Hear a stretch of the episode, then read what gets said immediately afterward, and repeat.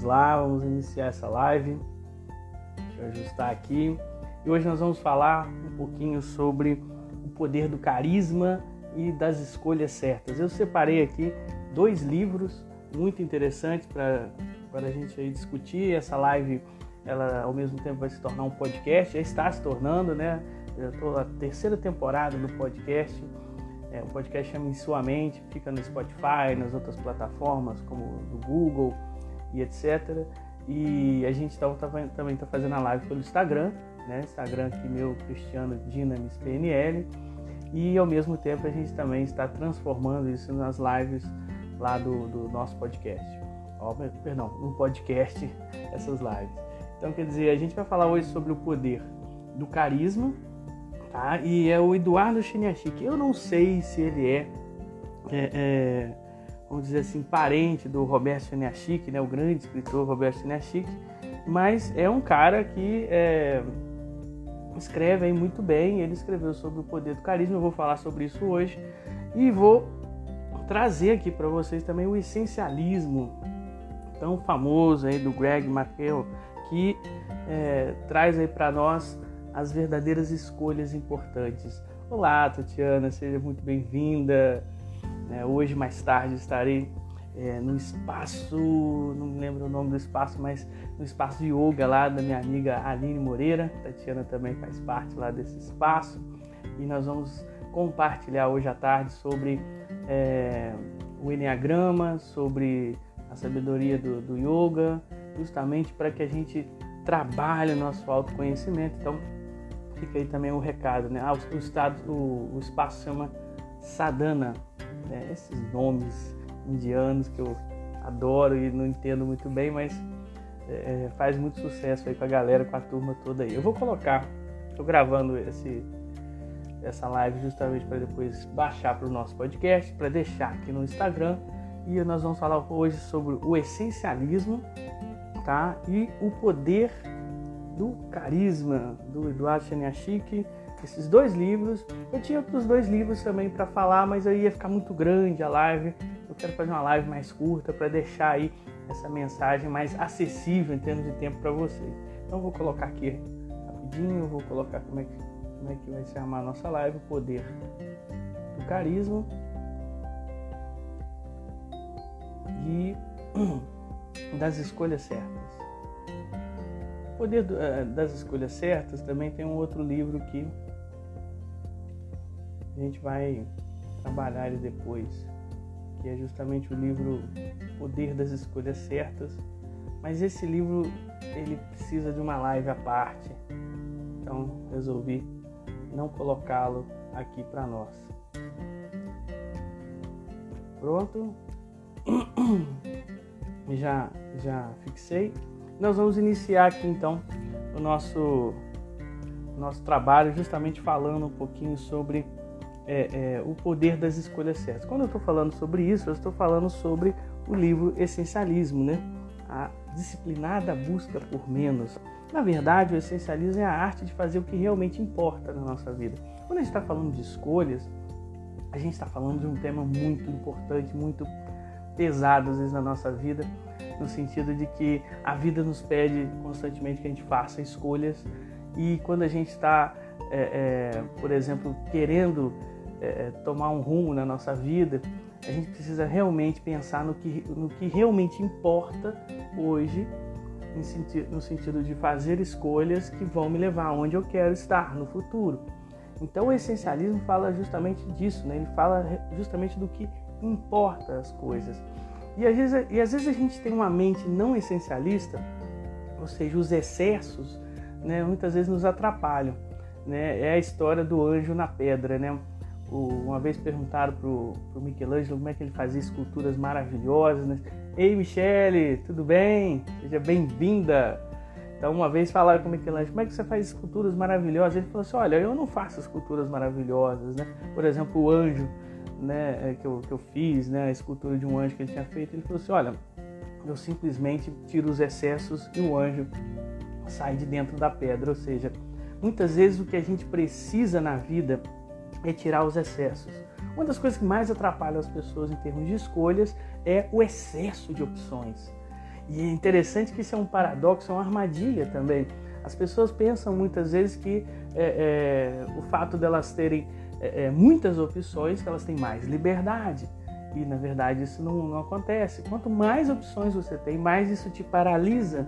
Isso faz parte da economia comportamental, do comportamento humano. Quanto mais escolhas nós, ou melhor, quanto mais opções nós temos na vida, mais estamos paralisados. É igual quando você vai daquelas, é, é agora nessas lojinhas de cachorro-quente, tem mais de 27 escolhas diferentes de cachorro-quente. Na verdade, o que está acontecendo ali são pequenas variações, tá? Uma outra hora eu quero é, é, falar mais sobre a questão das escolhas em si, mas hoje eu vou usar um método para te ajudar nas escolhas, que é o método, por exemplo, do, do que não escolher ou do que não ter como opção. O que, o que você não deve ter como opção? Você não deve ter como opção coisas que não são essenciais na sua vida. Então, isso que a gente vai falar sobre essencialismo, né? É a arte de fazer só o que realmente importa. E o, o Greg, ele trabalha 20 lições muito legais sobre isso né, que eu separei aqui num, num post aqui para vocês.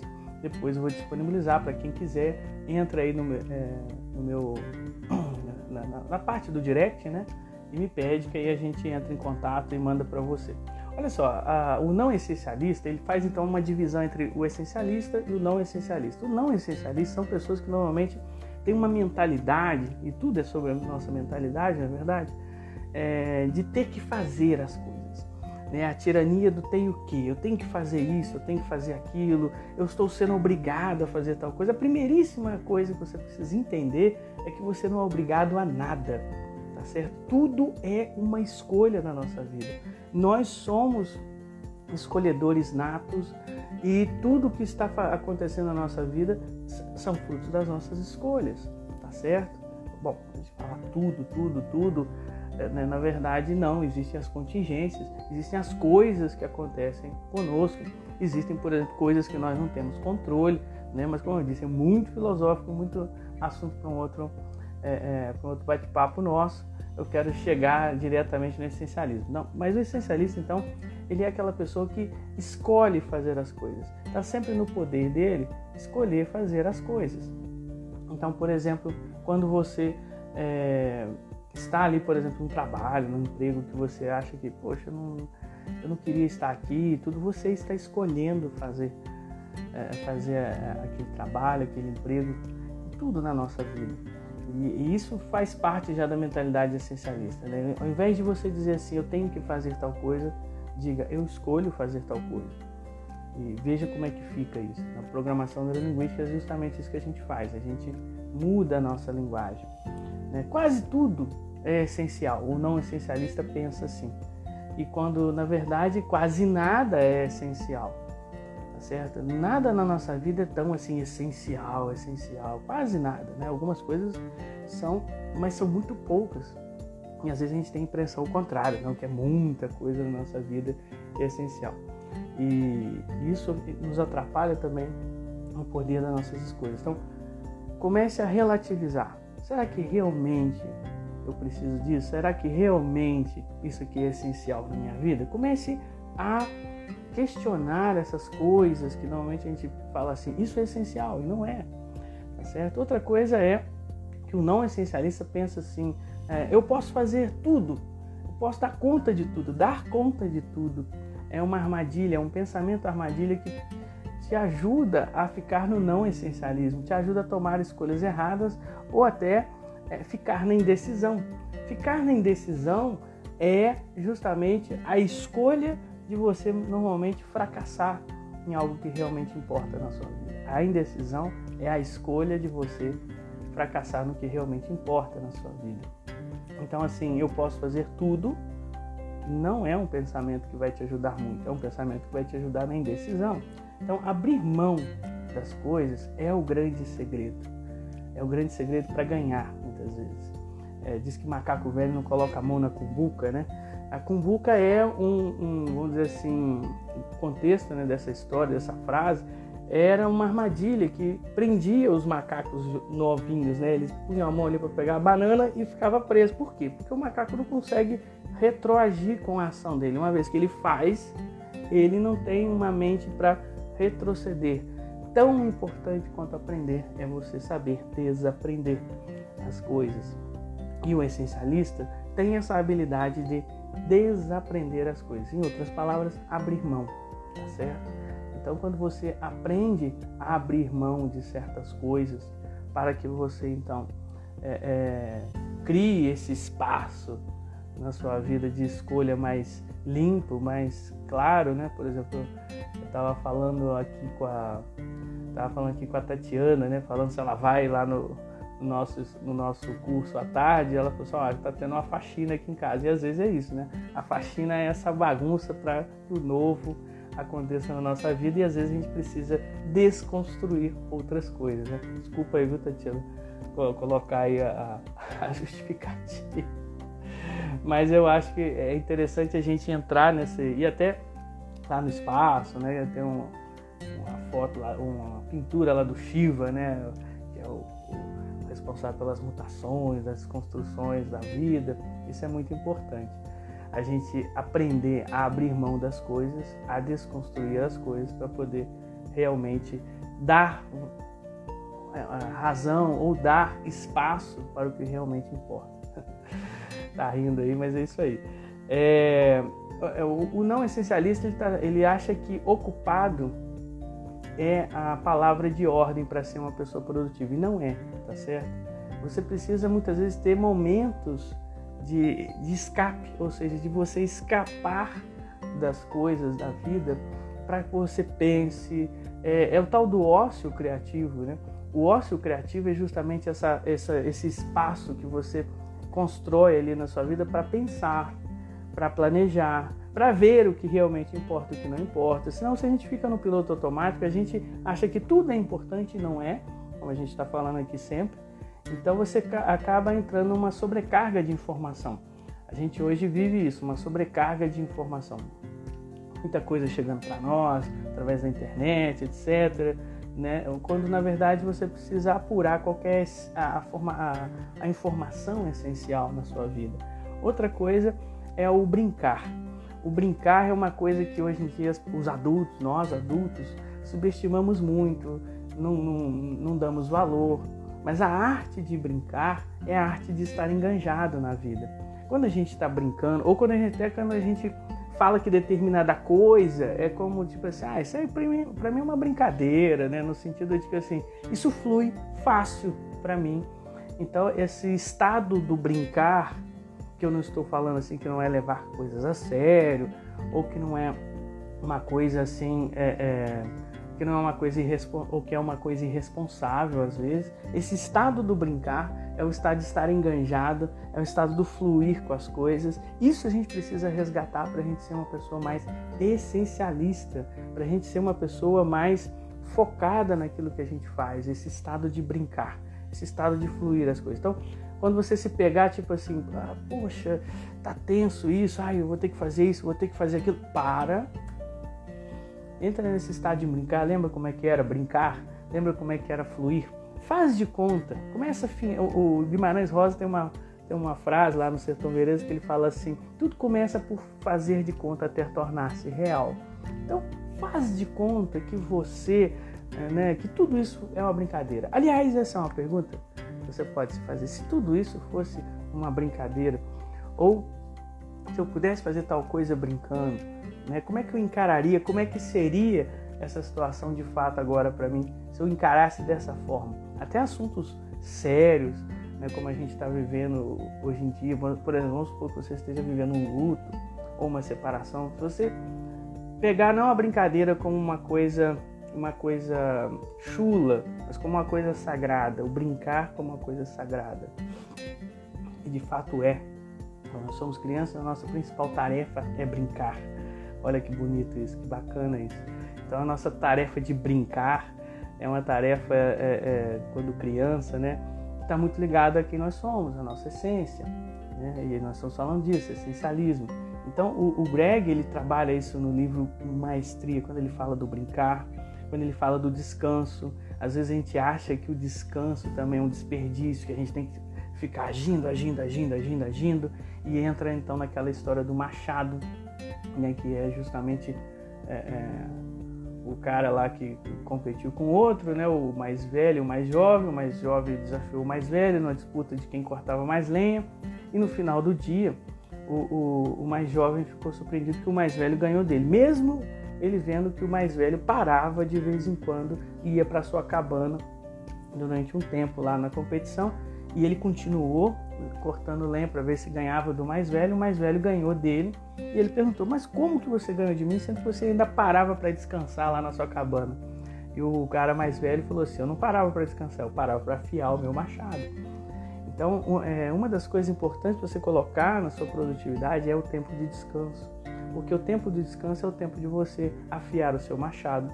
O tempo de você, por exemplo, relaxar é o tempo de você afiar o seu machado.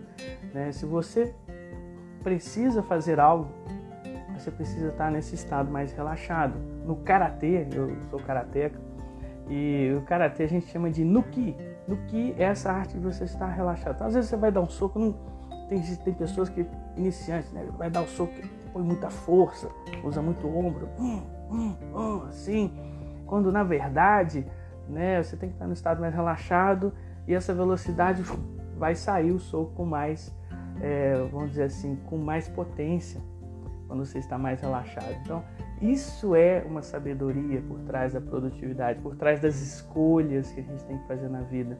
Então, escolha é, descansar, escolha afiar o seu machado, escolha né, se preparar ou afinar o seu instrumento. O, o Stephen Covey, dos Sete Hábitos das Pessoas Altamente Eficazes, também fala isso. O sétimo hábito das pessoas altamente eficazes é afinar o seu instrumento, é o mesmo que afiar o machado, na analogia aqui. Então é isso, pessoal. É, uma das coisas essenciais é você aprender a brincar, aprender a descansar. Podemos colocar tudo isso no pacote do ócio criativo. Outra coisa também muito interessante, né? a gente falando ainda de brincar, é o brincar como experimentação né, da vida. Você vai experimentando as coisas.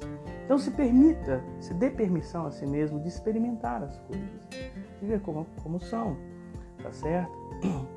E uma coisa que o não essencialista às vezes é, é, tem dificuldade né, é dizer não, né? ou melhor dizendo, ele tem a habilidade de dizer sim para tudo, com medo de, de, de não. É, de, de perder alguma oportunidade. Quando na verdade você precisa dizer sim, sim, apenas para 10% das coisas que acontecem. Porque muita coisa não é. Opa, voltamos. Então, falava do essencialismo, né? E algumas coisas não são essenciais, né? Então, o que a gente fala sobre, sobre o brincar, né, que eu estava falando antes, é justamente você aprender a experimentar. E a outra coisa é justamente você trabalhar o seu sim sim e o não não das coisas. Ele diz no livro o seguinte: olha, se você de 0 a 10, se você der uma nota assim abaixo de 9, de 0 a 10, abaixo de 9 para uma coisa, quando você perguntar, isso é realmente importante ou essencial? Se você falar ah, nota 7, nota 8 de importância, não faça. Olha só. Por quê? Porque ele vai dizer para você o seguinte: né? Tem que valer muito a pena para você dizer o sim. Isso começa a dar um valor maior para as suas escolhas. Então, entenda que o problema não são você fazer escolhas no sentido do problema ser as opções, e sim você mesmo ser mais é, caro, mais seletivo com o seu sim. Né? O seu sim tem que ser uma moeda mais valorizada em você. Outra coisa é objetivos abrangentes. Quando a gente tem um objetivo muito abrangente, tipo assim, ah, quero ser feliz, né? Quero, quero que tudo dê certo, uma coisa assim mais é, genérica, né? Você tem, vai ter dificuldade de fazer escolhas. Então, quanto mais específico você for, melhor vai ser aí o poder das suas escolhas, tá certo? E quando você trabalha é, justamente aí é, o sim por pressão social, né, que é outro problema aí do não essencialista, o sim por pressão é, social, né? Ai, o que, que os outros vão pensar de mim? você acaba dizendo sim, né? Você precisa trabalhar o seu não com gentileza. Ou seja, você é uma pessoa gentil e digo não para a pessoa de fato. Ao invés de ficar enrolando, enrolando ou dizendo um sim que, que, que não é sim, entendeu? Então são tudo coisas que vão te ajudar nas suas escolhas que vão te ajudar a ser uma pessoa mais essencialista, né? Não admitir erros é outra coisa que o não essencialista faz. Então, quando você não admite erros, você não tem capacidade de se corrigir e de fazer mudanças, né?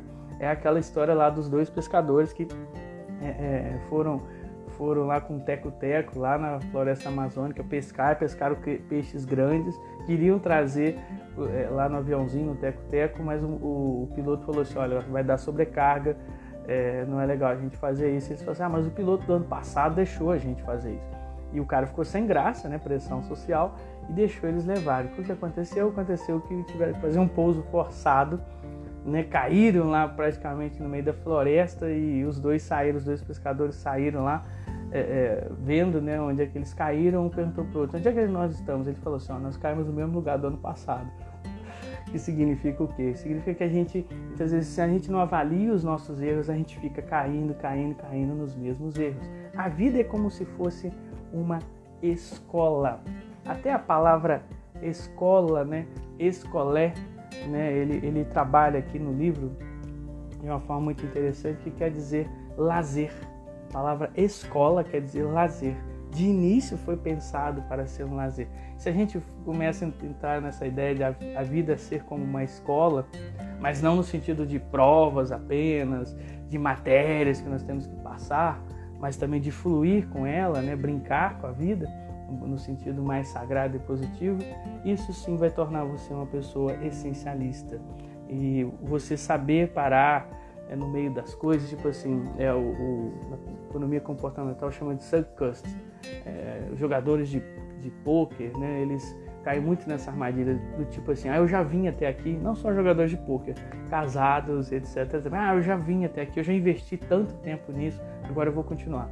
A verdade é que você não vai ganhar, recuperar o que você já investiu se você continuar e pode perder mais. Então, quer dizer, às vezes é sábio você parar no meio da situação e recuar em determinada coisa. Tá certo? Outra coisa também muito legal do livro essencialista, né, é a questão do apego e acréscimos. A gente sempre acha que para mudar a nossa vida ou melhorar a nossa vida a gente precisa de uma coisa a mais. Aí a gente compra, compra, compra, compra, quando na verdade você precisa é subtrair. É a história lá do Michelangelo tirando o anjo da pedra. Né? Você precisa tirar alguma coisa para que realmente às vezes as coisas mudem. Às vezes o excesso é que atrapalha. Uma vez um, um, uma pessoa né, chamada jovem rico lá na Bíblia chegou para Jesus e falou assim: Eu quero a vida eterna. Jesus falou assim: segue lá os mandamentos. Né? Ele falou assim: Não, isso aí eu já faço, mas eu quero mais. Ele falou assim: Olha, se você quer mais, então tenha menos. Né? E a ordem foi assim: dê o que você tem aos pobres. Na verdade, dar aos pobres ou não dar aos pobres não era a questão ali, a questão era o apego. E aí isso que é, fez o, o rapaz se, se, esbarrar ali com a situação dele, né? A gente fica querendo um acúmulo de coisa, mais uma coisa, é mais uma coisa, é o próximo produto que vai me fazer feliz, é a próxima coisa que aquisição que vai me fazer bem, e não é. Às vezes é simplesmente você é, trabalhar o desapego, menos ser mais, é, é a tônica maior desse livro. E é isso que vai fazer toda a diferença aí para você. Né? Essa ideia de tudo vai dar certo também atrapalha muito você é, é, viver aí o essencialismo, porque nem tudo vai dar certo. Então você precisa às vezes se prevenir de coisas inesperadas que vão acontecer. E aí esse pensamento preventivo te ajuda a ser uma pessoa mais essencialista, tá certo? É, ver, ver limite como privação é um problema também das pessoas não essencialistas. As pessoas não essencialistas falam assim, ah, isso está me limitando. Na verdade, a limitação é que te dá mais liberdade. Pense nisso. Quando você está é, limitando ou se limitando em alguma coisa, na verdade você está ganhando mais liberdade, porque o não limitar-se vai trazendo um acúmulo de coisas e a gente acha que quanto mais tem, mais dono é quando na verdade quanto mais tem, mais escravo é. Você pensa assim, um cara que tem três padarias, ele é um grande dono, ele tem muito poder. Não, na verdade a propriedade pede que você tome conta dela. E, essa, e esse pedir da propriedade é que escraviza você, entende? Então quando a gente trabalha essa, essa coisa de, do desapego, né, do não essencial, o Francisco de Assis tinha essa questão uma vez falaram com ele, o bispo né, falou com ele, Francisco, vocês, vocês são muitos aí e tal, por que que você é, é, por que, que você não arruma uma propriedade para você? O bispo falando com o Francisco de Assis falou assim, olha, se nós tivermos uma propriedade, nós vamos ter que defender essa propriedade. Ei, Tânia, tudo bem? Seja bem-vinda. É, se nós tivermos uma propriedade, nós vamos ter que defender essa propriedade, então nós vamos precisar de armas. E quanto mais você tem essa mentalidade de acumular coisas, mais você então acaba se tornando escravo ao invés de dono da sua própria vida. Então limite, limite as coisas, limite né, o seu tempo, limite as situações. O limitar não é privação, o limitar é liberdade para, para você. Estou acabando aqui essa parte do não necessarista e vou terminar depois com o poder do carisma lá, o livro que é mais rapidinho. Né? O livro do não necessarista é muito legal. Recomendo a vocês. E onde eu compro todos esses livros? Na livraria Vozes, aqui em Rio de Fora. Liga lá para o Jonas meu grande amigo João, gerente lá, fala que eu mandei você lá e ele vai te dar um baita desconto. Livraria Vozes, meu parceiro aí, mais de 20, 25 anos. É, outra coisa é você empilhar soluções rápidas, que ele fala no livro, né, ao invés de você remover obstáculos. A primeira coisa é você fazer a limpeza e não ficar empilhando coisas, aquisições de coisas. É parecido com o que eu já falei antes sobre você achar que a solução é você adquirir mais uma coisa, quando na verdade às vezes é você desapegar de alguma coisa. Então ele fala disso no livro. É, buscar grandes vitórias. Às vezes a gente acha que a, as mudanças ou a produtividade da nossa vida é sobre a gente ter grandes conquistas, quando na verdade é você ter pequenas conquistas diárias. Né? Então o fato de você conseguir lavar sua louça ou arrumar sua própria cama já é, é vamos dizer assim, um pedacinho da, da, da, do sucesso na sua vida, no sentido de você fazer pequenas vitórias até chegar onde você quer, tá? E a outra coisa é, é, é você achar que, que, que, o passado, o futuro, né, tem que estar sempre na agenda da sua, da sua cabeça. Né? Passado e futuro são duas forças que muitas vezes tiram a vida da gente, no sentido de que a vida é aqui, agora, né?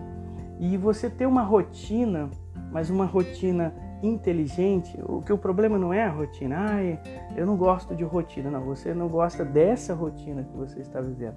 Não existe uma pessoa que não gosta de rotina. Por exemplo, nós somos programados é, é, para duas coisas: é, ter novidades e, ao mesmo tempo, ser rotineiros. Por exemplo, a cabeça quer sempre novidades, mas o coração quer sempre o mesmo por exemplo, é, às vezes quando eu, às vezes não, né? Quando eu vou à missa toda semana, é, eu gosto de sentar sempre mais ou menos naquele mesmo lugar. Então, quer dizer, o coração quer sempre uma rotina. Então, quando a gente está falando aí é, de que não gosta de rotina, na verdade você não gosta desta rotina que você tem. Então, mude a qualidade da sua rotina. E, e a qualidade da sua rotina deve ser como? Deve ser uma rotina que te leva para conquistas, que te levam para um futuro desejado. Então você ter um objetivo bem é, é, delineado aí na sua vida, bem específico, vai aprender, você vai aprender a dizer não e a dizer sim para as coisas que realmente você deve dizer sim, sim, sim e não, não. Também é assim, né, Tânia? Isso aí, legal. Porque a gente precisa trabalhar esse, esse limite aí com a gente se a gente quer fazer boas escolhas, né, na nossa vida. E por último, né, é, o não essencialista acha que produtividade é uma vida ocupada. Não é uma vida ocupada. Produtividade é justamente uma vida que faz o que importa. Entendeu? Quando você está fazendo as coisas que realmente importam na sua vida, aí você está sendo produtivo. Quando você está fazendo um monte de coisa, está com a agenda cheia, você está só ocupado e pode estar sendo improdutivo com isso. Por exemplo, as pessoas acham que trabalhar o dia inteiro no lugar te ajuda quando na maioria das vezes pode estar sendo o entrave da sua vida para você crescer e para você se desenvolver como ser humano. Uma vez um, é, é, o meu mentor falava que quando ele era é, já é um senhor, né? Um dos meus mentores, Jário Mancila, grande Jário Mancila do Rio de Janeiro. Então é, ele falava, ele falava que ele perguntava pro avô né, dele, falou assim, avô, por que, que na nossa família, por que, que o senhor ficou rico só depois de velho? Né? Ele falou assim, oh, meu neto, porque quando eu era novo eu trabalhava muito, aí eu não tinha tempo para fazer dinheiro.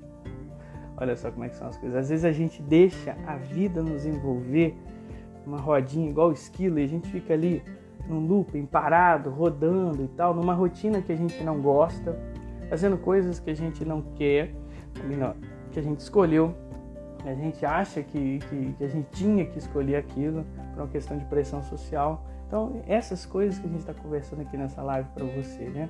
Então, resumindo, o essencialista, que é a arte de fazer o que realmente importa, é você poder escolher as coisas que são realmente importantes, perder para ganhar, né? Que é escolher os tipos de problemas que você quer ter, os que você não quer ter. Escolha os problemas que realmente vão te levar para algum lugar bom. Tá? O ócio criativo, que é essa questão de você recuperar o engajamento com, com esse, essa arte sagrada do, do brincar. Né? A regra dos 90%, né? que é sim, sim, não, não. Se de 0 a 10 isso aí você denota 7, 8 ou até baixo uma coisa ali, será que isso aqui realmente importa? De 0 a 10, aí você coloca 7, 8, né? ou de 0 a 100, né? 70, 80, então não vá, só quando tiver 90% para cima, aí você fala assim, então eu vou fazer porque isso realmente importa, tá certo?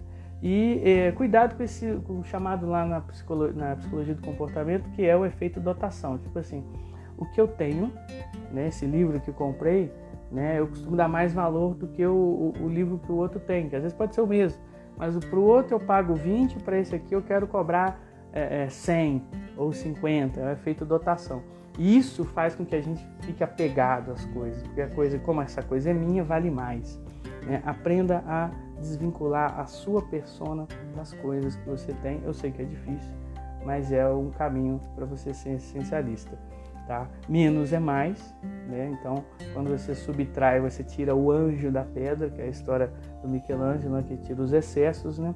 E a genialidade da rotina, né? Você fluir com uma rotina é, que não é que, que, que delimita a sua vida, mas é uma rotina que está te levando para algum lugar é uma rotina que você gosta, é, uma, é a qualidade da sua rotina que precisa ser trabalhada e não, é, não ter rotina simplesmente. Então, ter uma vida que realmente importa ou fazer as coisas que realmente importa é ter uma vida produtiva. No livro ele fala, né, você tem que é, é, explorar, ou seja, descobrir o que, que realmente importa, eliminar o que não importa e executar o que importa. Né? Resumindo aí do livro, é isso.